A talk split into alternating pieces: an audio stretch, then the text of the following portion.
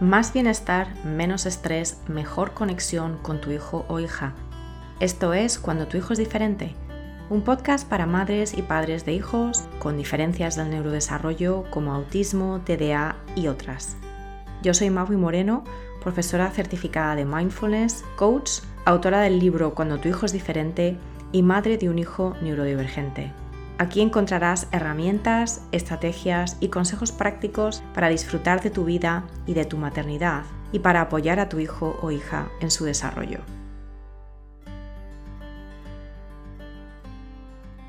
¿Alguna vez te han hecho esta pregunta? ¿Y con quién has dejado a tus hijos? O comentarios del tipo, ah, pero su padre, el de tu hijo, ¿se apaña bien con él, con todo lo que tiene? Te confieso que entre nuestro colectivo de madres de hijos con autismo, TDA y otras neurodiferencias hay mucho, muchísimo resentimiento sobre el nivel de implicación o de falta de implicación de los padres de nuestros hijos. A veces tiene que ver con las propias madres que no sabemos soltar prenda y de esto te hablo en el episodio 75, no puedo dejar a mi hijo con nadie. Pero muchas veces también tiene que ver con la percibida y asumida falta de implicación de los padres. Temazo este. Aviso que este episodio está mayoritariamente enfocado en las madres, mujeres, en una relación de pareja con un hombre.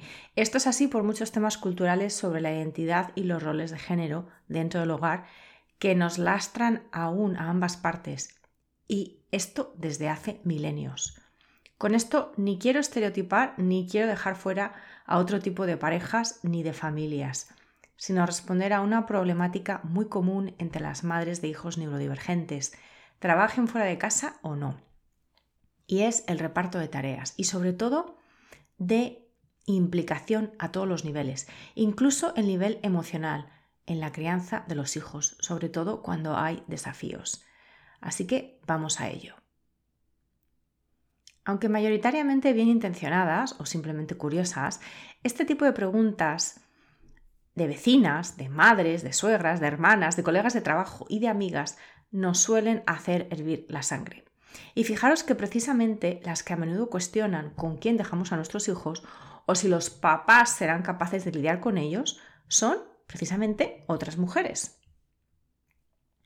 A menudo las madres sentimos este tipo de comentarios o de preguntas como puñaladas por la espalda. Nos sentimos juzgadas, nos sentimos señaladas con todos los dedos de la mano como la mala madre que deja a sus hijos con el padre.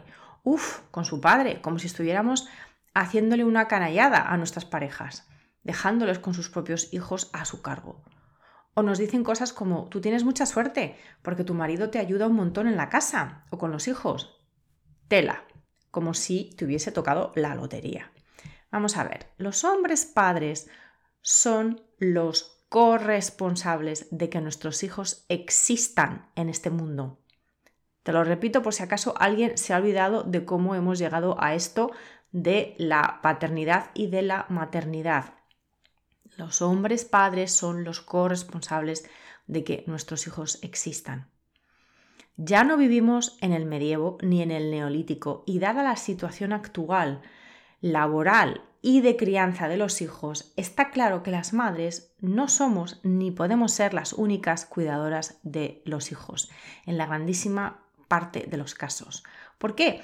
Porque ya no hay tanto apoyo familiar como hace unas décadas. Los abuelos ya no suelen vivir con nosotros bajo el mismo techo. Porque a menudo vivimos lejos de familiares y no tenemos acceso a redes de apoyos informales como antes, vecinas, primas, amigas que vivan cerca. Y porque en muchos casos ambos progenitores trabajan fuera de casa. Y porque aparte de la crianza hay otros trabajitos diarios para sacar una familia adelante, como son la intendencia de la casa, las comidas y gestionar las agendas de todo.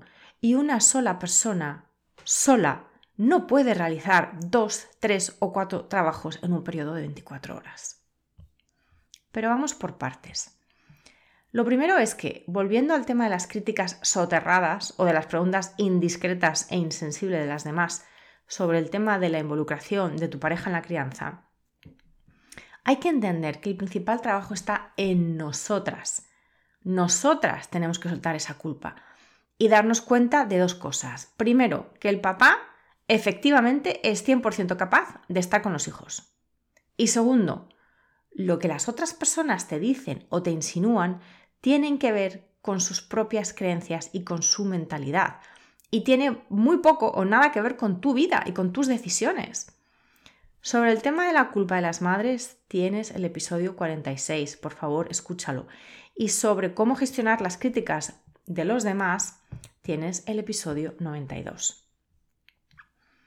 Lo segundo es que nosotras tenemos a menudo mucho que hacer, mucho que hacer para soltar, soltar el control, sobre todo en lo que respecta a nuestros hijos con necesidades específicas. Y sobre esto tienes todo el episodio 75, como te comentaba antes. Pero te recuerdo aquí que tenemos que trabajar nuestra propia ansiedad para dejar de mandarles 800 WhatsApps a nuestras parejas con la rutina diaria y el paso a paso de todo lo que tiene que pasar ese día. Y entender y aceptar que su forma de criar a nuestros hijos o de interactuar con ellos, que puede ser muy distinta de la tal vez de la nuestra, está también, está también bien. ¿Sabes cómo se recibe ayuda de la pareja? Pidiéndola y sobre todo dejándote recibirla. Tenemos que aprender a involucrar a los padres de nuestros hijos, convivamos con ellos o no. La verdad es que muchas veces arramplamos con todo nosotras, por defecto, por necesidad de control, por perfeccionismo, por miedo, por creencias inconscientes. Y así es muy difícil de que él sea también corresponsable de la crianza y de la casa. Tenemos que dejar de ser micromanagers. Tenemos que dejar de ser la gestora que quiere estar al tanto y controlando todos los mínimos detalles cuando estamos y cuando no estamos con los hijos. Tenemos que dejar de generarnos y generar a nuestras parejas tanta ansiedad por pensar o decir, es que mi hijo o hija no va a estar bien sin mí. Admítelo. Seguro que lo has pensado en alguna ocasión. Y este trabajo, este cambio de mentalidad, este trabajo y aceptar y expresar las necesidades emocionales de control o de evitar el miedo, este trabajo es tuyo es nuestro como madres. Los hijos son de los dos. Si hay algo que estás haciendo con alguno de tus hijos que es importante, por ejemplo, alguna terapia, o dejar el pañal, o implementar un nuevo paradigma de crianza, eso tiene que ser un objetivo de los dos, como pareja, y de los dos como las dos fuentes de crianza de ese niño o de esa niña. De todos los que están al cargo de esa personita. Y esto aplica por igual si estás viviendo con esa persona todavía a nivel de matrimonio, a nivel de pareja estable, o si estás separada, tienes que saber cuáles son las prioridades en cada uno de tus hijos y sobre todo cuando tus hijos tienen necesidades adicionales o específicas. Esto te va a ayudar a visualizar cómo cada uno, cada adulto que está criando a ese niño puede y debe invertir tiempo en ese hijo y en esas necesidades concretas. ¿Vale? Enfocarnos en los objetivos, en las necesidades que tiene esa personita, que es nuestro hijo o nuestra hija. Y hacerlo no necesariamente al 50%, pero sí con la intención igual de enfocarnos y de tener claridad y de tener ese compromiso que muchas veces es emocional también. Y es verdad que a veces una persona lleva la voz cantante en un cierto tema. Yo, por ejemplo, con mi hijo le llevo a las terapias. Y yo soy la que hablo con las terapeutas, yo soy la que me encargo de agendar todas las terapias, las cancelaciones, eh, todo el tema de eh, los reembolsos con el seguro médico, etc. Mi marido en nuestro caso, lleva el tema deportes y todo lo que son las actividades extraescolares deportivas, porque es lo que le gusta a él. Y además es un momento de conexión padre-hijo muy bonito. Un momento que hemos ido fomentando a lo largo de los años. Si yo viajo o si viaja mi marido, pues obviamente nos echamos una mano, pero digamos que en cada ámbito lidera cada uno. Y luego está, por ejemplo, el tema de las amistades, de la sociabilidad de nuestro hijo, ¿no? Este es un tema sobre el que ya he hablado en episodios anteriores y es un tema en el que los dos, tanto yo como mi marido, cooperamos, los dos lideramos, los dos co-lideramos, porque a veces sale nuestro hijo con amigos que son más amigos de mi marido y a veces con amigos que son amigos más míos. Y por lo tanto, a veces coordina él las salidas sociales y a veces las coordino yo. Y además en casa hablamos de todos estos temas juntos. Bueno, ¿qué pasa cuando sentimos que nuestro marido, que nuestra pareja no quiere, de hecho, tener mucho que ver con la crianza de un hijo neurodivergente. ¿Qué pasa cuando lo hemos hablado y realmente no hay avances por su parte? Te recuerdo que tu pareja puede no estar en el mismo punto de aceptación del diagnóstico que tú. Y te invito a que escuches el episodio 20 en el que doy más claves sobre este asunto muy espinoso. Puede también estar pasando por un bloqueo emocional que requiera de apoyo psicológico o de terapia de pareja. Muchos hombres y mujeres también tienen resistencia a la terapia y sobre todo a la terapia de pareja porque no quieren que se involucre una tercera persona, aunque sea un profesional. Tienen asociaciones negativas con respecto a la terapia en general o eh, con respecto a la terapia de pareja en concreto, bueno, pues pensando cómo vas a ir a sacar tus trapos sucios ¿no? para, al sol para que los vea otra persona y es verdad que en muchos casos cuesta trabajo. Cuesta trabajo convencer a nuestra pareja de que a lo mejor necesita terapia o de que como pareja necesitamos terapia los dos. Una idea práctica es que habléis con otra pareja que ya haya ido a terapia de pareja y haya tenido buenos resultados, que lo vea en otros. Otra forma de salir de este jaque, eh, jaque mate es empezar a ir tú a terapia y que vea cambios en ti y que vea cosas que estás tú procesando y que de alguna manera te están cambiando a mejor, están incrementando tu bienestar o tu paz interior. Y al final se trata de hablarlo, hablarlo, hablarlo y hablarlo y de tenerlo sobre la mesa, porque es verdad que a veces toma años el que una persona quiera ir a terapia, realmente sienta eh, el coraje, la valentía de ir a terapia y la necesidad de ir a terapia. Y a veces nos abrumamos, nos abrumamos con tanta cantidad de resentimiento hacia nuestras parejas. Sabemos que es importante hacer un cambio generacional, lograr romper el ciclo, pero sentimos que es injusto que esto también recaiga en nuestras espaldas. ¿Cómo hacemos para mantener la motivación, para no desfallecer? Yo lo que te diría es que si te abruma la cantidad de ira o de enfado que tienes hacia tu pareja, hacia tu relación de pareja, es muy importante que lo saques, que saques esas emociones, que saques eso que estás sintiendo. Ese enfado que estás sintiendo es válido y tienes que hablarlo, tienes que dejarlo salir. Escríbelo. Haz journaling, eh, escribe en un diario, que no sea para, para nadie, ni siquiera para ti misma, no tienes por qué guardarlo, puedes escribir y luego romperlo. Pero esto tiene una función muy catártica, que es expresar, sacar eso que te está de alguna manera comiendo por dentro. Si tienes una persona de confianza con quien lo puedas hablar, háblalo. O por supuesto, ve a terapia. O sea, si, estás sintiendo enfado, exprésalo. Y exprésalo no de cara a tu pareja como solución catártica, porque eso seguramente que solo va a llevar al conflicto, sino exprésalo contigo misma, a solas o con una persona de confianza o por escrito. En algunas parejas hay sobre todo resignación, eh, sobre todo cuando una de las personas trabaja asalariada fuera de casa y la otra no, pues puede haber un posicionamiento, ¿no? Por ambas partes de que, bueno, como el que gana dinero está fuera de casa y está cumpliendo con esa labor, pues lo de la casa me toca a mí, ¿no? O te toca a ti. Pero a ver, porque las cuentas como he dicho al principio de este episodio, no salen. No es solamente la casa y los hijos, es que son varios trabajos en uno. La casa, la intendencia, por un lado, los hijos, por otro. Cuando además hay necesidades adicionales, realmente el nivel de demanda es elevadísimo. La casa necesita varios recursos, no solamente económicos, que es el que tal vez traiga la otra persona. Hay recursos de atención, hay recursos laborales, quién está cocinando, quién está mm, limpiando, lavando, ordenando. Es imposible para una persona hacerlo todo y muchísimo menos en la crianza neurodivergente. Entonces, igual que eh, tal vez para tu pareja es imposible hacer un trabajo a tiempo completo en la oficina y luego hacer cosas en la casa, a lo mejor para ti tampoco es posible hacerlo todo en la casa, más crianza, más comidas, más coordinación de terapias, etcétera, etcétera.